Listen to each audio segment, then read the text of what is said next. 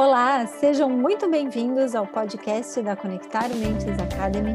Vamos hoje para o segundo episódio do bate-papo descontraído que eu, Daisy Krieger, tive com o professor Danilo Forghieri. Danilo Forghieri é professor de yoga da Escola de Yoga e Autocuidado e ele vai falar nessa segunda parte sobre os benefícios do yoga nas organizações, quanto é importante para um RH humanizado, além de toda a parte é, do cuidado com a fisiologia e dos exercícios físicos, o yoga também tem os seus benefícios. Fique com a nossa segunda parte desse bate-papo. O yoga, ele também veio a contribuir para esse agora, principalmente, né, para esse ambiente que a gente está vivendo, muito home office, é, muita, é, muitas conferências, né, videoconferências que está estafando, muita depressão. Uhum. É, é positivo para uma empresa levar a prática do yoga? A meu entender, muito positivo. Uh, ainda mais se a empresa tiver uma cultura gerencial mais uh, voltada para valorização do bem-estar do funcionário, do colaborador, de como quer que seja que a empresa o chama, pensando que uh, a célula, a, o bem-estar da célula e a somatória dessas células uh, saudáveis vai acabar contribuindo para um, a empresa como um organismo um, muito mais saudável.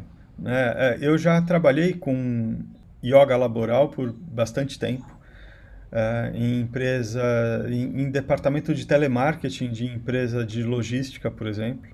Nossa, telemarketing é bravo, hein? É, um, é um dos lugares mais estressantes das e empresas. Tem mais rotatividade, inclusive, né? Tem um turnover altíssimo e tem uma cobrança de produtividade também muito alta. Né? Uma das coisas que, que me chocou foi quando eu comecei a dar, eu e a equipe que eu, que eu coordenava lá, a gente começou a colocar o relaxamento no final da sessão, né? porque a, o argumento foi mais ou menos assim, para a gente conseguir dar aula de yoga lá. Eles queriam fazer 10 minutos por dia de ginástica laboral. Aí a gente falou, poxa, 10 minutos por dia vai dar uns 50, né? No, de segunda a sexta, se a jornada for de seis dias, vai dar uma hora certinho.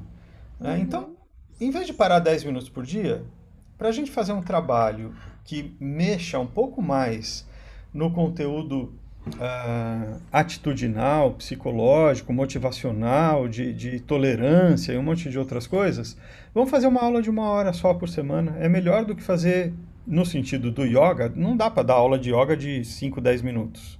Uhum. Né? Então vamos fazer uma aula de yoga de uma hora. E aí a gente deu. E tinha a, a sala de videoconferência dessa empresa, que eles acho que era, não lembro mais que dia da semana, mas enfim, eles tiravam as mesas, a gente entrava e o pessoal vinha, a gente dava umas duas ou três aulas, uma atrás da outra, para no telemarketing lá devia ter umas uh, umas 50 ou 60 pessoas mais da metade fazia, tinha um engajamento bom até, e era de adesão espontânea. Só que quando a gente começou a colocar muito relaxamento, no final, os líderes vieram falar comigo e falaram assim: Mas Danilo, o que está acontecendo? Que eles estão saindo eh, e não estão batendo a meta do atendimento, eles estão demorando muito para atender as pessoas. Falei: Caramba, talvez seja o relaxamento. Ah, você está dando relaxamento no final da aula? Pode parar. Pode parar porque não, coloca no, no começo da aula para combater o estresse que eles estão saindo da linha. Mas deixa eles um pouquinho mais ativos para eles voltarem para a linha. Então, até esse tipo de, de, de, A gente precisa pensar né, nessas. Ajustes, né? Os ajustes. Nesses é ajustes. trabalhar em conjunto com a pessoa lá do call center que estava vendo, percebendo. Sem dúvida isso. alguma. Em uma outra empresa, que eu, eu aí essa era só eu que dava aula. Tinha 10 andares, frente e fundo, então eram 20 locais para dar aula. Eu vinha de cima e vinha descendo, né? Em cima era a presidência, eu ia da presidência até lá embaixo. Nos andares em que eu sentia que a gente sabe quando o chefe é parceiro ou quando ele só te tolera, né? Com o chefe setorial. Nos andares em que o chefe falava, pessoal, vamos lá, ó, o professor está aí, momento da sua prática de yoga. Adesão monstro, todo mundo motivado e resultados positivos. Ótimo. Nos andares, perfeito. Nos andares em que o chefe falava, ô gente, quem não tiver nada para fazer pode ir lá fazer aula de yoga, tá? O que, que você acha? Não ia não Você ia ia levantar para fazer aula? Eu Você não, não, ia levantar. Ele, se, eu levantasse, por exemplo, né? O chefe estava lá com aquele olhar é, do raio destruidor. Claro. Ele ia Né? jogar para cima de mim, eu ia. Puf, Exato. Então, por isso que eu falei da cultura gerencial, né? Depende muito de como a empresa recebe aquilo. Se é simplesmente para poder abater do imposto de renda, vai durar seis meses e olhe lá. Se a, a, a empresa entende que o bem-estar do funcionário é o bem-estar da empresa, o yoga vai contribuir demais. E se a pessoa está em casa ainda, fazendo home office, ficando horas olhando para a telinha do computador, fazendo videoconferências, trabalhando com planilhas, tendo que bater metas e, e vender pelo computador, isso e aquilo, a prática do yoga para o bem-estar individual vai ser ainda mais importante. Justamente por esses aspectos uh, filosóficos, mas também pel, pela parte uh, desenvolvimentista. Se a gente lembrar que o Hatha Yoga vai via corpo para atingir a mente, o corpo, a, a mente, a consciência e o espírito, né, o bem-estar físico vai se instaurar. A gente ficar quantas horas sentado por dia na frente de um computador é saudável para a coluna? Precisa levantar, precisa espreguiçar, precisa desenvolver uh, estímulos para a produção de líquido sinovial na, nas articulações para não começar a raspar cada vez mais e desenvolver artrose e artrite precoces, ou hérnia de disco, né? ou articulações congeladas. Fora que a fisiologia tem uma ligação direta com o cérebro, até para criatividade, para geração de novas ideias. Então, se você quer ser Produção. disruptivo e inovador, você vai ter isso através de pessoas. Então, um ambiente mais humanizado, que a gente fala hoje, né? um RH mais humanizado e uma humanização verdadeira, genuína, como tu falou, né? Não é Uhum. aquele chefe que, o, que é um chefe mesmo, né? Mas um líder que Uhum. influencia as pessoas para o bem, todo mundo ganha. Não tem perda, tem ganhos, né, Danilo? Vou dar uma sugestão de livro.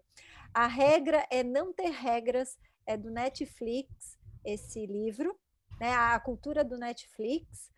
É um livro muito bom que fala exatamente isso que tu colocou do chefe, do líder. Uhum. Que se, é, porque lá eles não têm férias. A- as férias, a regra é não ter férias no, di- no, no sentido de, não é o RH que vai dizer para o Danilo se ele tem que tirar 30 dias, 40 dias, 60 dias de férias. É o próprio Danilo que vai comunicar a sua necessidade de descansar. Só Olha que coisa. isso tem que vir dos diretores, porque o que, que eles apre- aprenderam com essa cultura diferente do Netflix de respeito, né, ao, ao ser humano, à diversidade, é que se o- os líderes, os diretores e o presidente não tirar férias, ninguém vai tirar, porque ele é o exemplo. Eu vejo o que o meu líder está fazendo para poder fazer também. E aí Uhum. vem com essa tua fala, de encontro com essa fala que é verdade. Se o meu líder não faz, eu também não vou fazer, porque eu tenho medo da punição. Exato, exato. Sem E, alguma. gente, o papo tá, foi uma delícia, Danilo. Adorei as Obrigado. tuas colocações.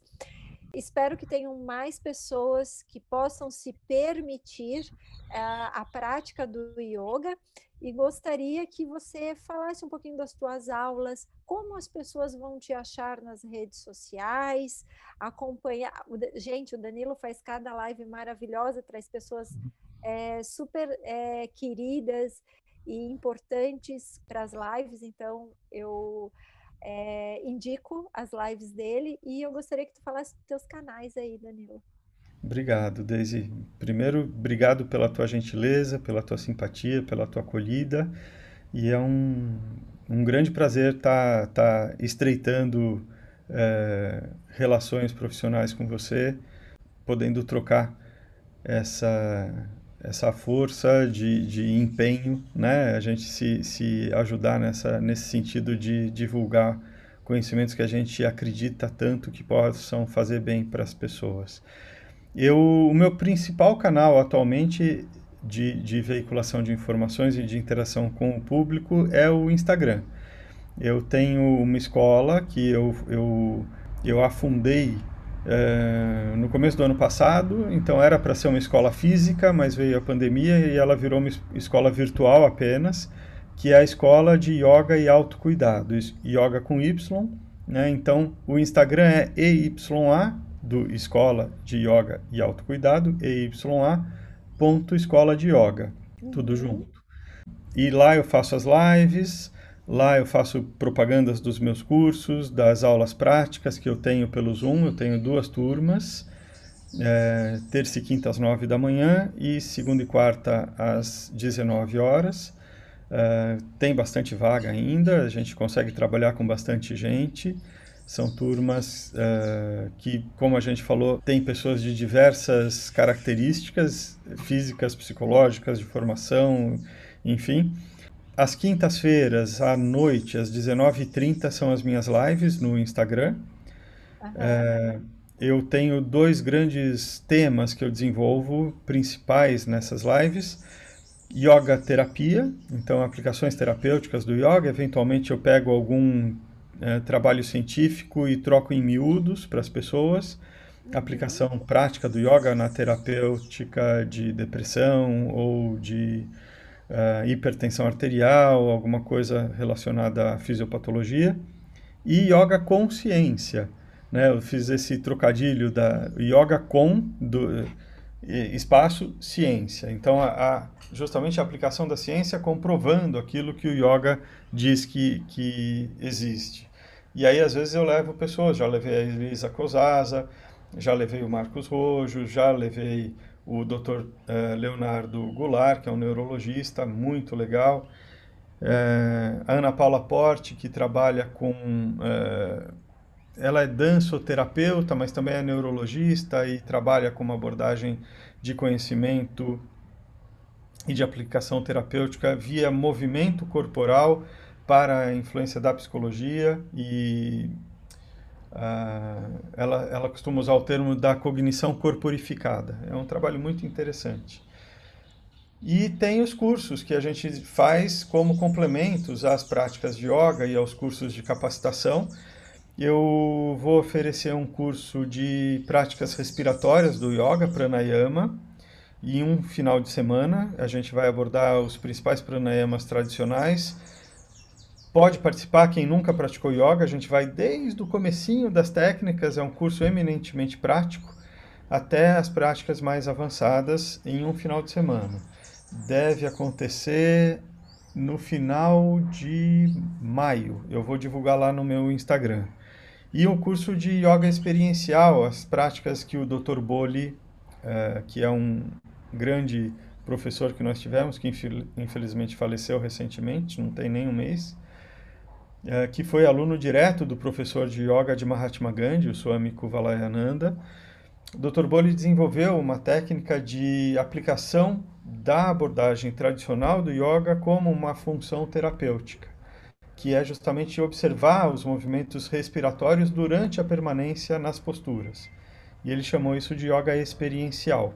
Eu dei um curso esse final de semana e eu vou dar o módulo 2 em julho, tem gente que não pôde fazer o módulo 1, e, mas precisa fazer o 2 para uh, ter feito um para poder fazer o 2. Uh, o curso foi gravado, então dá para adquirir o curso. Eu passo o link para assistir a gravação para poder fazer o módulo 2 em julho. E tudo isso por intermédio do Instagram. Uh, tem o Facebook também, do eia.escola de yoga. Lá, eu, tudo que eu faço no, face, no Instagram eu espelho lá no Facebook.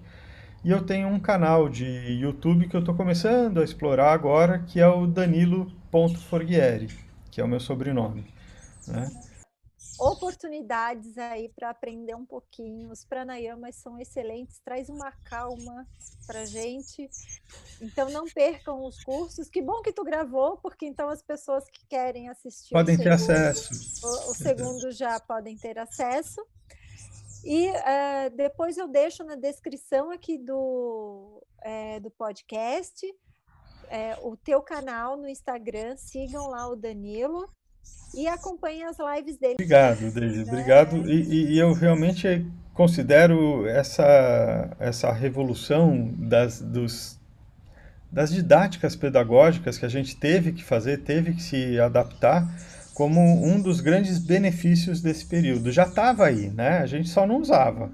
Estava à disposição a e a gente não usava acomodado também, né, Danilo? Porque. Sim. Via é, com reticência, é, né? É, via com reticência, ah, não vai ser a mesma coisa e tal. Mas isso foi bom para quebra de paradigmas, quebra Sem de dúvida. crenças, um monte, e a gente vai evoluindo também, né? Tudo que tem um lado negativo tem um lado positivo. É só a gente olhar com ângulos, por ângulos é, diferentes, né? É... Agradeço aí a tua disponibilidade pelo dia de hoje. Foi maravilhosa essa entrevista. Espero que as pessoas gostem. Obrigadão, Danilo. Um super abraço Obrigado, e até o próximo. Espero que tenha um próximo. Também espero. tá Eu adorei. Espero que você tenha gostado e quem nos ouviu também. Ciao, Kennedy. Ciao.